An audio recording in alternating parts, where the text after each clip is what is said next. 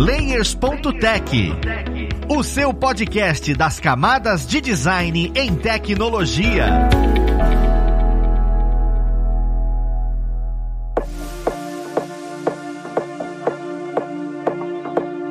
Olá, ouvintes! Eu sou Luiz Lima, designer e professor na plataforma Lura, e vamos para mais um Layers.tech, o seu podcast das camadas de design na tecnologia. Hoje nós vamos entender um pouco melhor sobre uma startup que trabalha no segmento de ensino, que lidou com muita área de tecnologia para auxiliar os seus estudantes, e o design foi essencial para que esse projeto funcionasse. Nós vamos falar sobre a Medroom. Vamos conhecer quem vai conversar com a gente. Nós temos aqui o Teclis Almeida. Ele é líder de CGI no projeto. É até bonito eu falar CGI. Seja bem-vindo, Teclis. Valeu, Luiz. Estamos aqui. Espero compartilhar bastante conhecimento, falar um pouquinho da nossa trajetória para quem sabe aí agregar muito conhecimento aí pra galera. E junto com o Teclis, nós temos o Fernando Brandão. Ele é líder de design dentro da plataforma e ele também vai trazer essa visão mais artística pra gente. O que foi que auxiliou o design dentro desse projeto? Seja bem-vindo, Fernando. Muito obrigado, Luiz. É um prazer estar aqui. É uma honra poder ouvir mais uma vez a voz de vocês, né? Não de contas, é o único jeito que a gente está tendo agora para interação. Mas é um prazer estar aqui. O prazer é todo nosso, com certeza. Então, pessoal, eu queria começar o papo perguntando de cara o que que a Medium entrega, né? Falando de maneira bem rápida e direta para os nossos ouvintes, o que que a Medium faz? Bom, a Medium, ela basicamente entrega soluções. Essas soluções, elas têm um foco, elas têm um centro, uma essência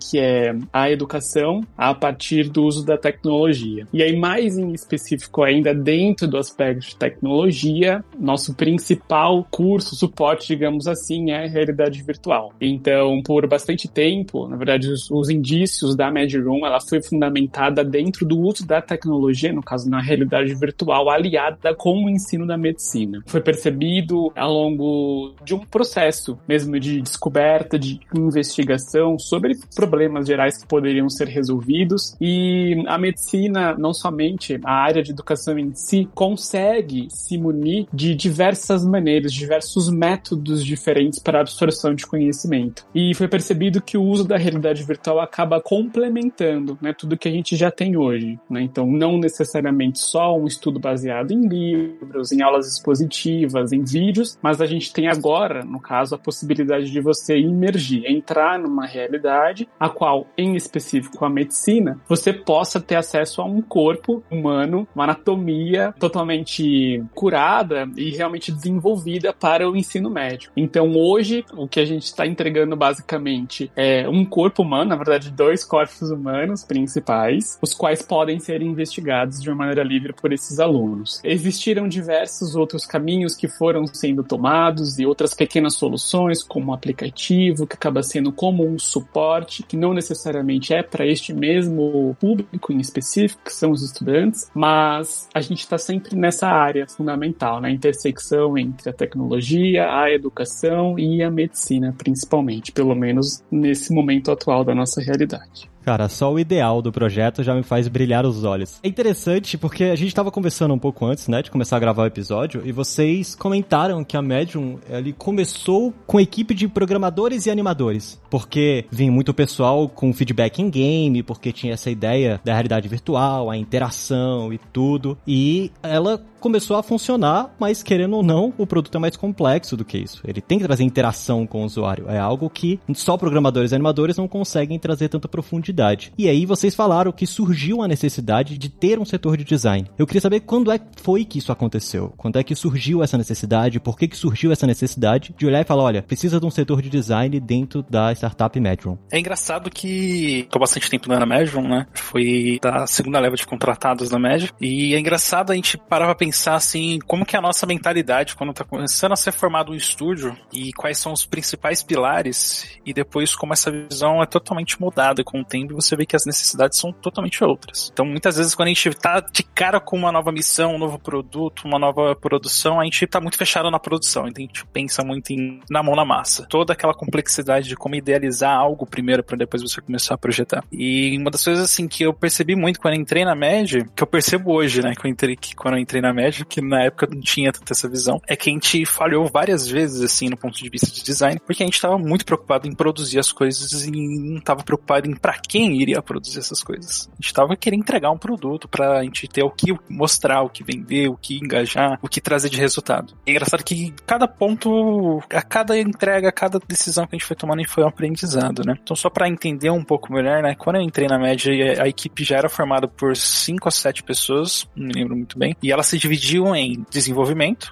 programadores, né? Na época a gente tinha um foco principalmente em game, né? Então desenvolver o aplicativo, né? Pro óculos em si, pra gente rodar ele. E a outra parte da equipe que eram justamente os modeladores, né? Como a gente trabalhava muito com o modelo anatômico, né? O 3D em si, a gente tinha só essas duas divisões. Então, na época a gente chamava de arte e desenvolvimento, né? Os programadores e os artistas. E daí no começo, né? Nosso principal produto era baseado em desenvolver treinamentos médicos, né? Lembrando que o, a gente parte do pressuposto que a MED, o objetivo dela maior, a missão dela é justamente auxiliar na redução de erros clínicos no mundo, porque hoje a gente vê que tem muitos e muitos erros clínicos, tem muitas falhas, pessoas podem vir a óbito, pode ter sequelas, pode ter complicações, e daí uma coisa que a gente viu que seria interessante a gente desenvolver a primeiro momento era justamente simuladores para a gente conseguir fazer o aluno praticar ainda mais, né? Já indo pro lado do ensino, porque a gente sabe que é muito difícil a gente treinar um médico hoje para ele desenvolver algo, né? Já ter uma maturidade. Então a gente foi pelo lado da educação, a gente decidiu ir por esse caminho de desenvolver os simuladores, né? Onde o aluno podia praticar várias vezes, não teria o custo de bonecos extremamente realistas que têm uma, uma certa vida útil, né? Porque, por exemplo, você pega um boneco, você vai furar ele, você vai fazer tipos de coisas, você acaba perdendo ele e é muito caro, né? O custo desses modelos. E daí, então, a primeiro momento a gente estava focado em desenvolver as simulações, né? Então, foi quando a gente decidiu pegar esses dois grupos, né? A minha entrada na Merge foi justamente quando a gente sentiu a necessidade de colocar os modelos em animação. Tem animação ali dos órgãos e assim por diante para auxiliar ainda mais os alunos. E tudo isso ainda se baseava em a gente precisa entregar uma experiência onde o aluno consegue praticar, a gente tem que oferecer o melhor do VR, a melhor interação possível e tudo isso se baseando nas nossas experiências, né? E no decorrer do tempo a gente via que muitas das nossas aplicações eram extremamente complexas, porque todo mundo na média sempre vivenciou muita tecnologia, né, inovação. Então tudo que sai de novo hoje a gente sempre está muito engajado em implementar a nossa interface. Então a gente se sentia nessa necessidade de colocar algo extremamente de ponta para você conseguir atender todas as possibilidades. Um exemplo disso é os controles do VR, porque o VR não é uma coisa que todo mundo utiliza constantemente. Poucas pessoas já utilizaram e tem poucos modelos no mercado e cada um tem uma, uma diferenciação entre eles. E o controle totalmente diferente. Então quando a gente começou a desenvolver nossos casos, a gente falou, putz, vamos ter que utilizar todas as funcionalidades do controle, porque isso é incrível, isso vai auxiliar demais, ou não. Porque, lembrando, a gente estava se baseando numa necessidade nossa, um costume nosso, a gente já sabia manipular muito bem o controle. E a gente começou a esquecer um pouco dessa parte do cliente. E daí foi quando a gente começou a cair em várias e várias curvas para baixo, no sentido de a gente tinha um produto que estava ficando muito bonito graficamente, o 3D, a renderização, tudo bonitinho. Aí tinha um produto que funcionava bem no ponto de vista de código, só que a conexão entre quem estava usando o produto e o produto não era bem feito, porque tinha um, um, um, buraco ali no meio. Faltava essa conexão, faltava você pensar em qual era a maneira mais intuitiva do aluno conseguir interagir com aquilo tudo. E isso começou a aparecer ainda mais quando a gente mudou um pouco do nosso foco dos casos clínicos para nosso laboratório de estudo anatômico, que foi quando a gente começou a desenvolver os dois modelos, né, onde o aluno poderia navegar e fazer um estudo, né, de ambos os corpos, sem os procedimentos. E daí a gente começou a entrar num loop muito complexo de você tem um corpo humano, você tem vários sistemas, você tem mais de 7 mil estruturas como que você vai catalogar isso, como que você vai possibilitar o aluno interagir com essas 7 mil estruturas de maneira muito fácil. E isso sempre foi uma base muito difícil pra gente. E a gente baseava muito no feedback. A gente fazia algo que a gente pensava estar bom, apresentava, via que as pessoas mal conseguiam utilizar as coisas, voltava pra gente, tinha essa falha. A gente mudava, mas sempre baseando nos nossos gostos, no que a gente imaginava tá errado. E daí foi quando a gente começou a ver que a gente estava muito negligente na nossa parte de design, né? E principalmente a comunicação com o nosso cliente. Porque, querendo ou não, sempre teve um, um setor de design né, dentro da média. Como a, a gente era muito voltado pro 3D, a gente não tinha um conhecimento tão aprofundado assim. Então a gente conseguia fazer o gráfico ficar bonito, mas a gente não sabia fazer as pesquisas e colocar toda aquela importância ali por cima, né? Do produto, da identidade visual, da interface, tudo isso a gente negligenciava muito. E daí foi quando a gente viu a possibilidade de realmente ter uma pessoa, um anjo que caiu do céu para conseguir solucionar todos esses nossos problemas. E daí foi quando a gente começou a entrar em contato com o Fernando, ajudar a gente nessa, a botar tudo em ordem. Pior que quando a gente fala assim, parece que é muito fácil, muito claro que tava dando defeito, qualquer problema. Quando a gente chamou o Fernando, a gente não tinha noção de nada disso. A gente chamou o Fernando porque a gente sabia que tinha um problema de identidade visual, que a nossa identidade era feia, o jeito que a gente apresentava as coisas eram feias, mas a gente não tinha a menor noção de que, que era interface, do que, que era o nosso real público-alvo, quem eram as nossas personas. E aí tudo se transformou aí com o tempo. Cara, isso é genial porque você consegue ver o tanto de áreas que a gente acabou de abordar aí dos programadores, a diferença entre arte e design, porque muitos profissionais acreditam que você ser um artista é a mesma coisa de você ser um designer. Eles não entendem que comunicação é um pouco diferente de expressar simplesmente o que você tá vendo ou o que você quer. Então, a necessidade se fez latente e foi chamado o Fernando, né? Fernando, você como designer, né? Em tese, não o primeiro, mas você teve esses primeiros contatos. Como é que foi esse desenvolvimento? Como é que foi esse desafio? Porque você estava conversando com pessoas que gostavam do próprio produto, mas o resultado para o cliente não estava tão eficiente, não era o que eles estavam esperando. Então, essa conversa foi tranquila? Você olhar para ele e falar, olha, isso daqui que tá errado, a gente precisa melhorar isso, aquilo ali tá errado. Qual foi as suas ideias para a empresa olhar e falar, olha, vamos trabalhar com design dessa forma? Eu queria entender como é que foi esse primeiro contato de você com o pessoal da equipe principalmente artistas e programadores. Só pegando um pouco do que o Tex falou, que eu acredito que seja muito, muito relevante, na verdade, é, dois aspectos. O primeiro deles é a questão de games né, a questão do jogo em si. No final das contas, o grande core da Mad Room são gamers. São pessoas que gostam de jogos, são pessoas que jogam e é muito diferente, digamos assim. Você pega uma instituição a qual ela não tem um leque de funcionários que são gamers, que fazem parte de tomadas de decisão e que eventualmente, por conta de tendências, por conta de resultados que são vistos no mercado, a tal da gamificação Né? Então, eu acho que tem uma grande diferença entre uma equipe que joga do que uma equipe que estuda gamificação. Eu digo isso mais pelo fato do que a gente, pelo menos inicialmente, tinha muito referência em, por exemplo, os triple A's. Então, a gente sempre dava para perceber um pouco do que o Tecnis comenta sobre a questão da, arte, da parte artística, é que existia uma referência muito grande interna sobre quem eram essas pessoas, do que, que elas gostavam como hobby, como isso acabava influenciando as decisões. Tanto é que o Tegs comentou sobre a questão do controle. Né? Então a gente vai utilizar todos os botões do controle porque isso já era de domínio das pessoas que estavam dentro da instituição, porque no caso já eram gamers. E essa questão do jogo é uma coisa que acabou sendo muito diferencial também e um agente muito vantajoso para Mad Room pelo fato de que a gente tendo essa bagagem permitiu que dentro do campo da educação já fosse um grandíssimo diferencial, porque a gente não é só mais entre aspas uma ferramenta única e exclusiva para educação de uma maneira literal, mas a gente se utiliza, como eu falei, todo esse background de gamers mesmo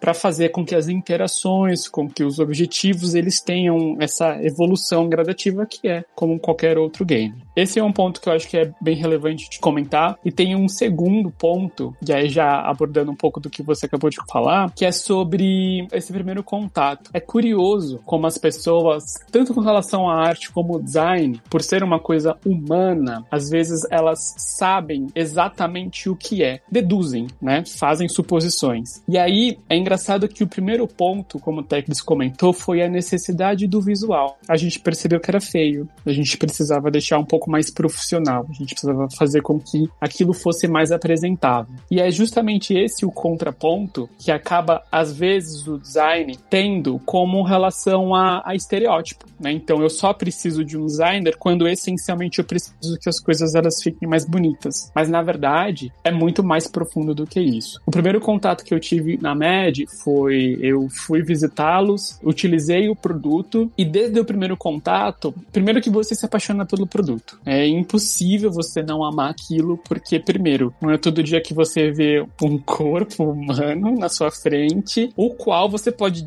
dissecar sem matá-lo. E, obviamente, por conta de toda a complexidade que você tinha lá dentro. Então, todos os vasos, todos os ossos. E é muito legal porque a gente acaba desconsiderando esse lado da nossa realidade, porque nós somos aquilo, mas a gente não vê aquilo. Depois desse aspecto do apaixonar, como um usuário daquela tecnologia, pelo menos como designer, como questionador acima de tudo, é você começar a perceber que as interações, por vezes, elas poderiam ser um pouquinho mais rápidas, elas poderiam ser melhores. Então, acaba entrando um pouco crítico, principalmente sobre ergonomia. Quando a gente trabalha com realidade virtual, você não fica passivo, você não vê como um filme, você interage. E essa interação exige que você utilize seus membros, tanto pernas, quanto braços, quanto pescoço, cabeça e tudo isso tem seus limites, entre aspas, definidos, obviamente pela limitação humana, mas principalmente pelo aspecto do cansaço, do esforço repetitivo. Então, existia um produto o qual ele tinha um objetivo, ele atendia esse objetivo, mas que poderia ser um pouco mais efetivo, um pouco melhor pensado para aqueles que efetivamente iriam usar. Então, eu entro mais com voltando, né, com essa capacidade realmente de criticar e principalmente descobrir quem é que, afinal de contas, a Medium estava servindo. Tem uma frase que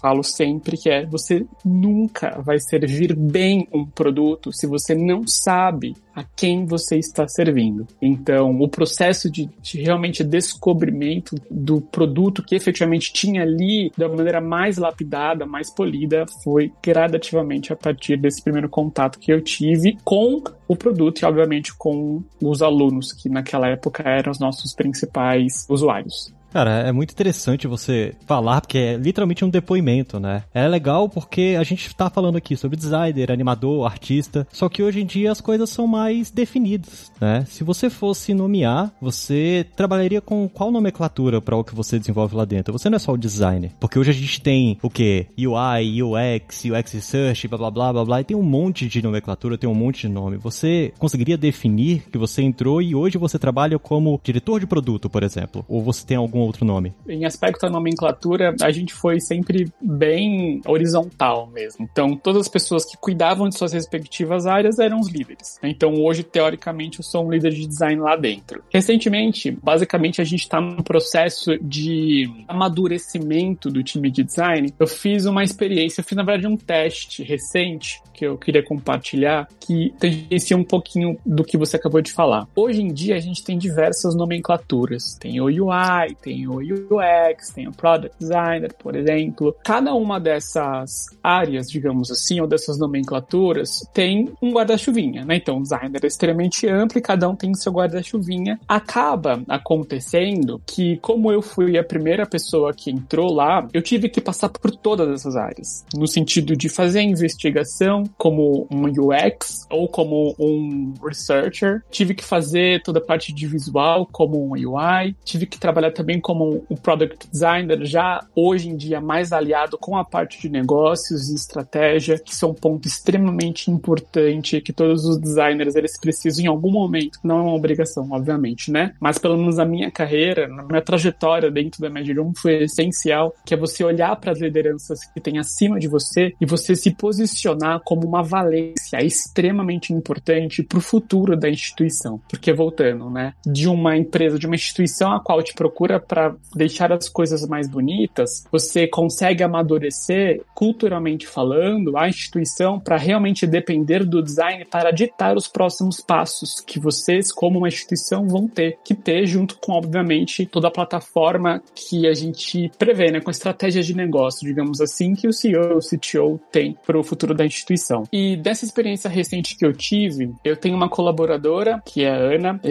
ela é fenomenal, incrível, incrível, uma das melhores profissionais que eu já trabalhei, eu tenho desenvolvido basicamente uma forma de tentar entender o grau de senioridade né, dela em específico, não somente dela, mas todos os outros profissionais das quais a gente conseguir dentro disso, acaba sendo, por exemplo, se a gente indicando que um UI, né, que é uma pessoa que trabalha com a interface, ela tem determinadas habilidades, por exemplo, um UI, ele precisa ter a capacidade de ter uma análise de estrutura de uma interface de uma maneira bem detalhada. Então ele precisa ser muito bom em analisar a interface, ele precisa ter um bom conhecimento de cores, um bom conhecimento de tipografias, por exemplo. Então ele tem um conjunto de habilidades, diferentemente do UX, por exemplo, que também tem um conjunto de habilidades. Só que ao longo do desenvolver design, você acaba utilizando de diversas metodologias e diversas disciplinas. E aí que começa a ficar difícil, onde eu quero chegar é que é muito difícil de você literalmente limitar uma pessoa dentro de uma caixa com somente aquelas habilidades em específico, a não ser que a sua instituição ela tenha uma segmentação muito bem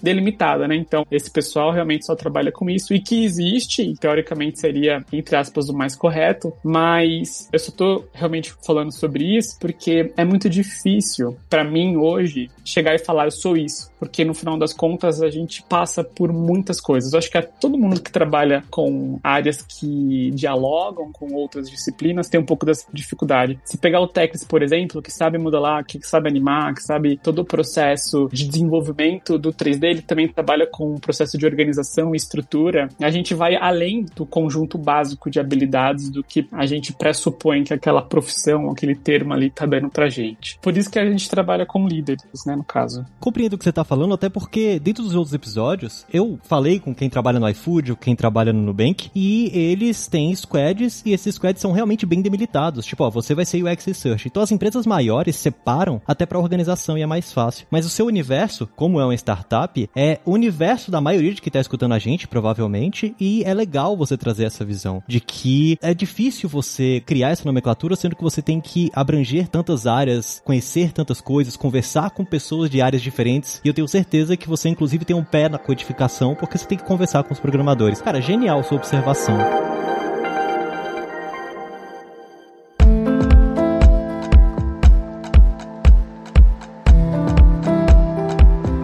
Das coisas mais técnicas que eu queria perguntar era com relação exatamente à criação deste produto, porque você viu um pequeno problema na interface, né? Você lidar com essa interface, quando você tem referências, por exemplo, você está trabalhando com web, você tem milhares de referências de web, com aplicativo, milhares de referências de aplicativo. Só que com realidade virtual, você não tem tantas referências, né? Como é que foi esse trabalho e buscar essas referências visuais tanto para a parte de arte, né, que o Teclis lidera, como para a parte de UX Research, de design, como é que vocês conseguiram chegar num bom consenso de, olha, essa plataforma tem que ficar com aquele botão aqui, com aquele botão ali, com essas cores, sendo que é um universo bem novo e bem inexplorado ainda? Tá, a gente não tem muito material, diferentemente de outras áreas mais consolidadas no mercado, por exemplo, o mercado impresso. Isso foi um agente que trouxe bastante dificuldade teórica, digamos assim, de estudos que já tinham resultado dados muito bem consolidados no mercado e que a gente poderia seguir como caminho. Então, esse foi um agente de limitação mesmo que a gente teve, mas ao mesmo tempo foi um ponto bem interessante. E no final das contas, essa é a graça de você trabalhar com áreas que são tão inovadoras e realmente vanguardistas no que fazem, pelo menos dentro do nosso contexto atual, ainda mais Brasil, falando sobre realidade virtual. Foi muito gratificante porque a gente meio que foi decidindo quais eram os processos, quais eram os métodos, quais eram os caminhos que a gente ia seguir. E a gente gente utilizou muito, além de alguns estudos que a gente já tem como base referencial, vou até já deixar uma indicação de site, se chama uxofvr.com.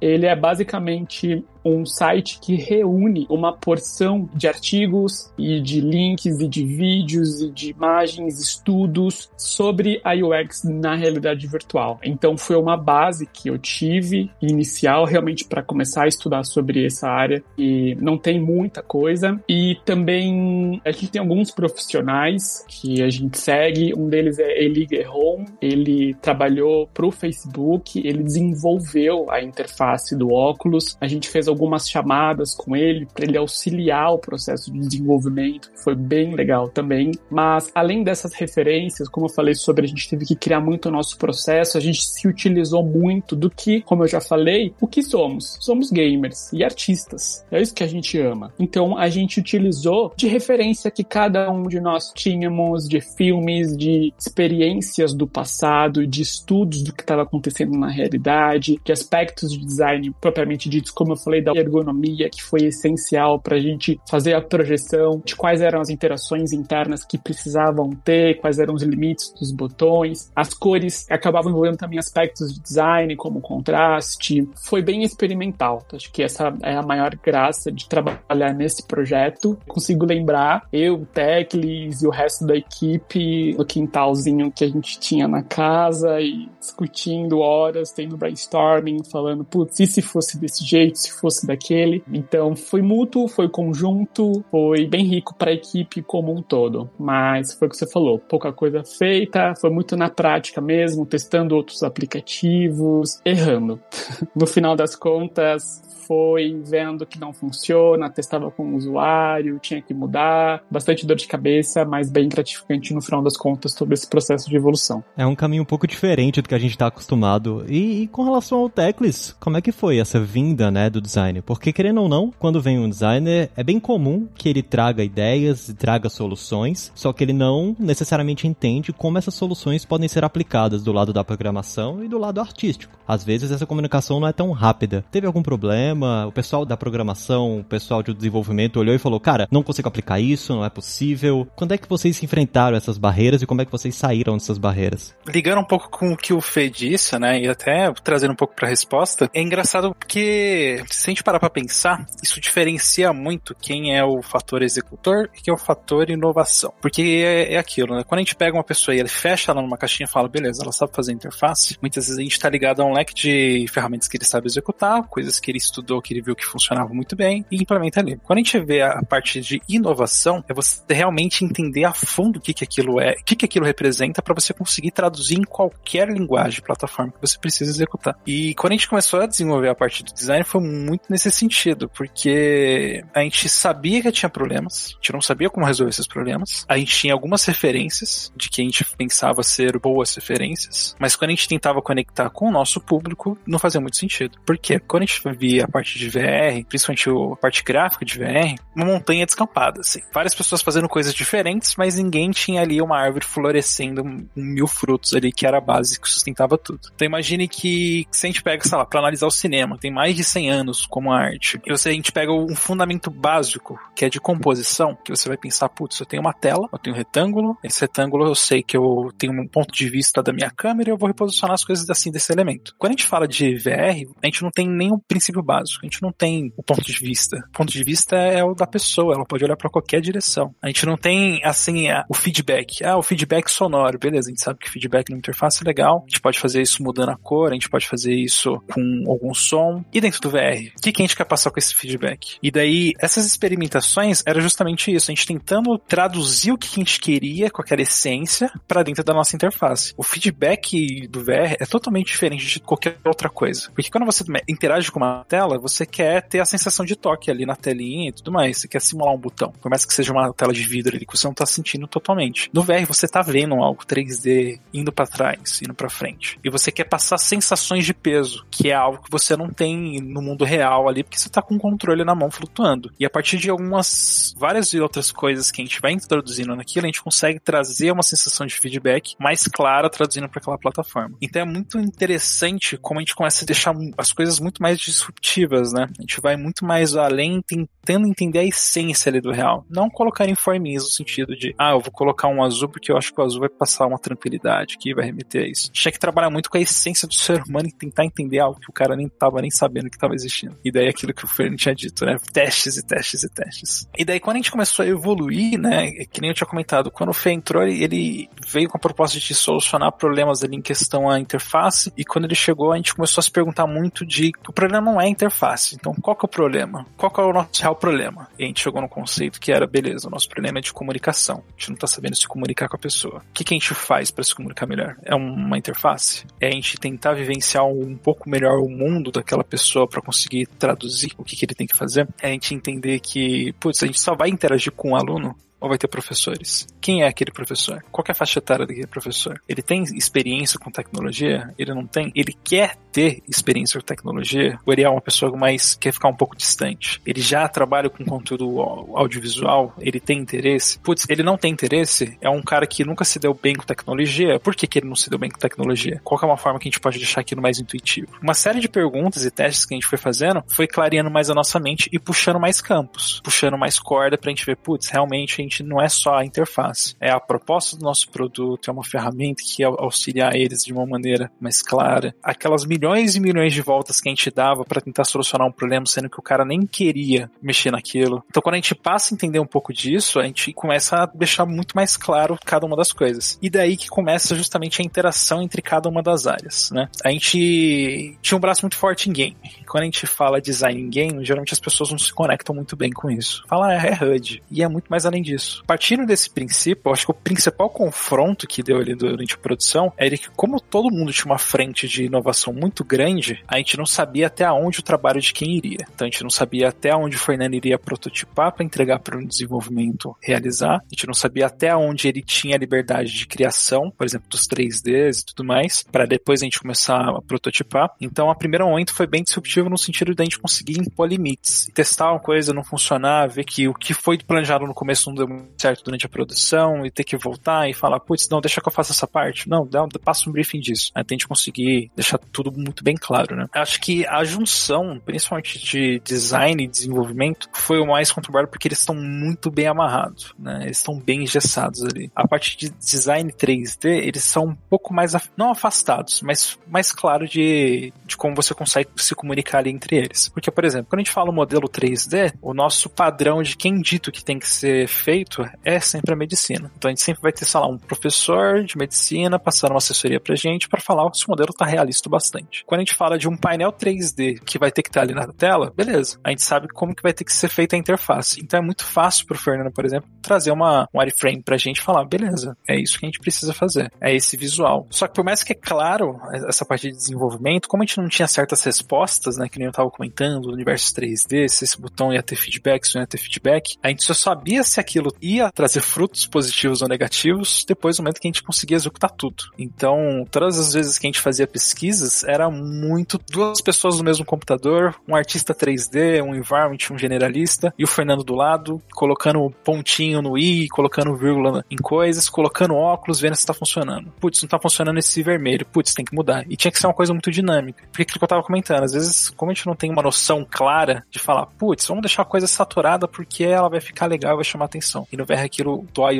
a vista, porque você tá muito próximo daquilo. E é só você experimentando que você conseguia ter certeza se queria dar certo ou não. Isso é um caso muito simples, mas tem casos complexos que a gente viu uma interface muito boa em algum jogo. E quando a gente traduzia para o nosso universo, aquilo não fazia nenhum sentido. As interações não faziam nenhum sentido. A gente via algum aplicativo muito bom de exploração, quando a gente traduzia para nossa realidade, não tinha nada a ver com medicina. E daí as outras pessoas tinham, jogavam completamente nosso produto e não, não se conectavam tão bem assim. Então, no primeiro momento, teve um trabalho muito árduo, assim, da gente conseguir impor os limites de como cada coisa ia funcionar, até aonde alguém iria, se o Fernando ia precisar de alguém ali junto com ele para conseguir traduzir aquilo pro 3D, se ia precisar de alguém para traduzir aquilo pro código. E o que solucionou todos esses problemas, né, foi justamente a gente ter esse contato muito próximo. Que é o que o Fernando fala. Todo mundo sabe um pouquinho do que o outro faz. Eu sei um pouquinho como é a pipeline de programação. Eu sei o que é um pouquinho da pipeline de desenvolvimento. Eu sei o que eu vou ter que esperar do Fernando para me colocar ali. Eu sei que tem pontos que o Fernando vai precisar da minha ajuda e eu tenho que ter a proatividade de ver se ele tá, se tá tudo bem. Eu tenho que ter a proatividade de colocar alguém da minha equipe junto com ele para trazer uma claridade durante o processo. Porque eu sei que só esperar, provavelmente a gente vai chegar no final do projeto, vou desenvolver, a gente vai ter muitas falhas ali no decorrer. Então, o que mais solucionou esses casos foi a gente conseguir delimitar bem os trabalhos e tornar isso muito híbrido, principalmente na parte dos líderes. Conhecer muito bem o trabalho do outro pra gente conseguir ter esses braços fortes para troca de informação.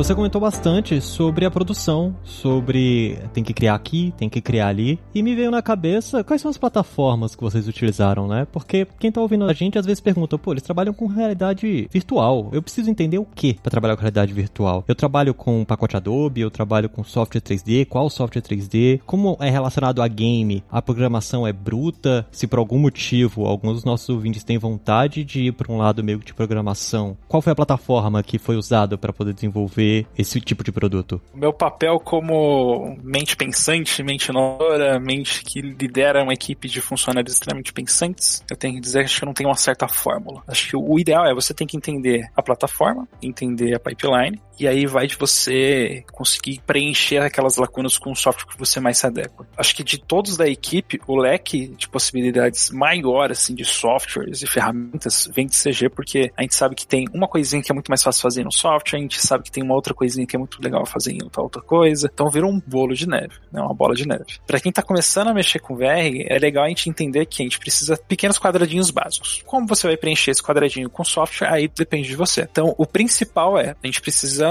uma plataforma de programação. A gente precisa ter o código ali. Esse código ele pode vir, sei de uma engine de games, pode vir de uma Unreal, pode vir de uma Unity, pode vir também de outras formas de programação, pode vir de um OpenGL, pode vir de um Java, pode vir de outras interfaces, mas o intuito é você precisa codar para você fazer aquilo ser interativo. Né? Então você precisa de um meio de interação ali, né? traduzir o que está acontecendo. O outro quadradinho é que você precisa estruturar o que vai ser visualizado lá, seja 3D ou 2D. Quando a gente trabalha com 3D, a gente tem a possibilidade de atualização da sua posição, né? Como você está com óculos na cabeça, conforme você mexe a cara, você vai ter uma posição 3D. Então as coisas têm que ter perspectiva. Se você quer ter essa perspectiva 3D, você feita pelo 3D. Se você não quer ter essa perspectiva, se você quer mexer a cabeça, se você quer sempre ter o mesmo ponto de vista fixo, que é o que o pessoal faz com o domo, imagens em 360, aí você pode ir para vídeo. Pode ter um processamento de vídeo ali, você pode fazer um vídeo em 360, depois colocar isso na programação que ele vai ter a integração do mesmo jeito. Se a pessoa for optar por um 3D, aí abre infinitas caixinhas ali de baixo,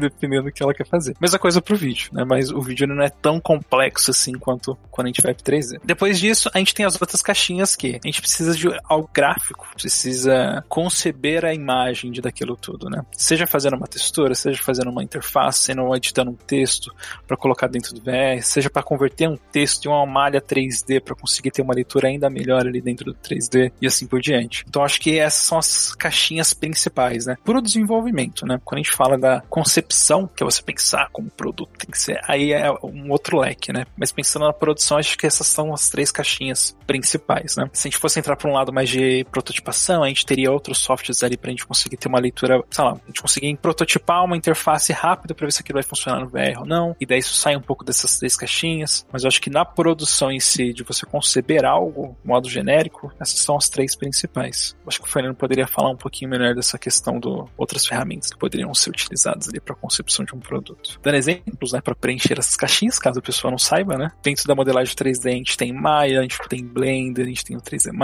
Se for algo mais realista, onde você tem que trabalhar com uma área muito mais complexa, a gente tem o ZBrush, a gente tem ferramentas do Blender que você consegue atingir uma capacidade de modelagem superior. Para texturização de um modelo, você consegue trabalhar próprio Photoshop, se você quer algo mais além, existem ferramentas técnicas e ferramentas artísticas que você pode, como por exemplo o Substance, né? o Substance a gente tem o Substance Painter, que é uma forma mais artística, o Substance Design, que é uma forma mais um pouco mais técnica, né, para você gerar coisas mais procedurais. Quando você fala da parte gráfica, né, a gente tem o Photoshop, Illustrator, After, que pode ser bastante utilizado, né? Então tudo acaba meio que se integrando, né? Essas três caixinhas aí. Você literalmente abordou todas as dúvidas que eu tinha com relação à ideia das plataformas. Você falou muito bem o conceito de tem um objetivo e qual ferramenta você vai utilizar para alcançar esse objetivo realmente varia. E eu acho que se você está buscando algo do mercado, é só você dar uma olhada em o que o mercado usa mais para você ter portas mais abertas. Mas não significa que você não vai conseguir desenvolver ou criar utilizando ferramentas alternativas. Genial mesmo.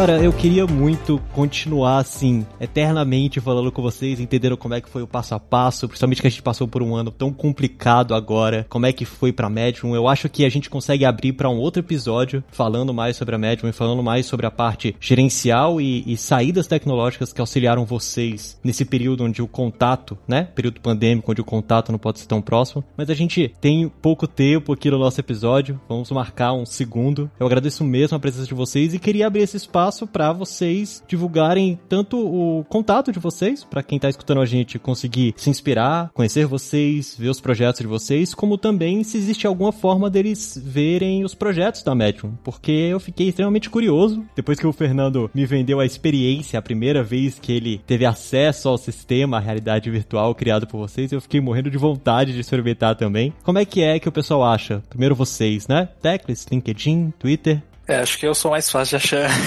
a pessoa pode entrar em contato comigo tanto por e-mail mesmo, né? Ou até pelo LinkedIn. LinkedIn é só jogar lá Teclis Almeida. Provavelmente vocês vão achar um galã numa foto lá. Facebook também. Eu utilizo bastante o Facebook. Acho que as duas mídias assim que eu mais estou utilizando hoje é o LinkedIn, principalmente depois do Facebook. Vocês conseguem me achar em Instagram da vida também, mas eu tô meio. sou um velho pra esse tipo de tecnologia. Não, não lido tão bem assim. E o e-mail, caso vocês queiram entrar em contato, pode mandar pra teclis.mediroom.com.br aí qualquer dúvida, dicas, sou extremamente acessível e acho que falo como qualquer pessoa que esteja trabalhando em VR que quem tem dúvida precisa de ferramenta, então a gente precisa abrir cada vez mais esse leque para a comunidade para a gente sustentar ainda mais esse mercado de VR tão novo aqui dentro do Brasil, né? Então a comunidade é algo que tem que se unir bastante para ampliar ainda mais a nossa nosso nicho. Com certeza. E, Fernando, você, pessoal quiser te achar, ver os seus projetos, Tá, beleza. Primeiramente, já estou com saudades, né? Foi um grande prazer, passou muito rápido, a gente ficaria horas e horas conversando. Pode mandar mensagem para mim no LinkedIn, só coloca Fernando Brandão, Medron já aparece, fiquem à vontade. fernando.medron.com.br meu e-mail, se quiserem mandar e-mail, também fiquem à vontade, que a gente compartilha o que for necessário para a evolução pessoal e profissional de todas as pessoas que tiverem interesse, porque a gente está aqui para passar adiante que a gente vai construindo e obtendo ao longo da vida. Ótimo. Pessoal, eu agradeço demais a presença de vocês. É uma experiência maravilhosa conversar com vocês e ver uma startup que tem tudo para se tornar uma empresa enorme, porque os ideais dela são maravilhosos. Eu vou deixar os links, né, na descrição, tanto para quem quiser conhecer um pouco mais da Medium, conhecer o Fernando Teclis. E eu agradeço também a presença de você, ouvinte, que ficou aí com a gente até agora. E se você gostou do episódio, lembre de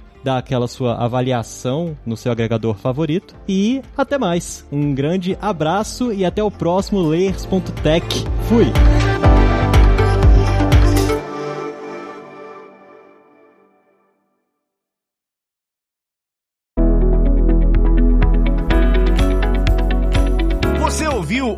O Layers.tech, uma produção alura.com.br. Edição Radiofobia Podcast e Multimídia.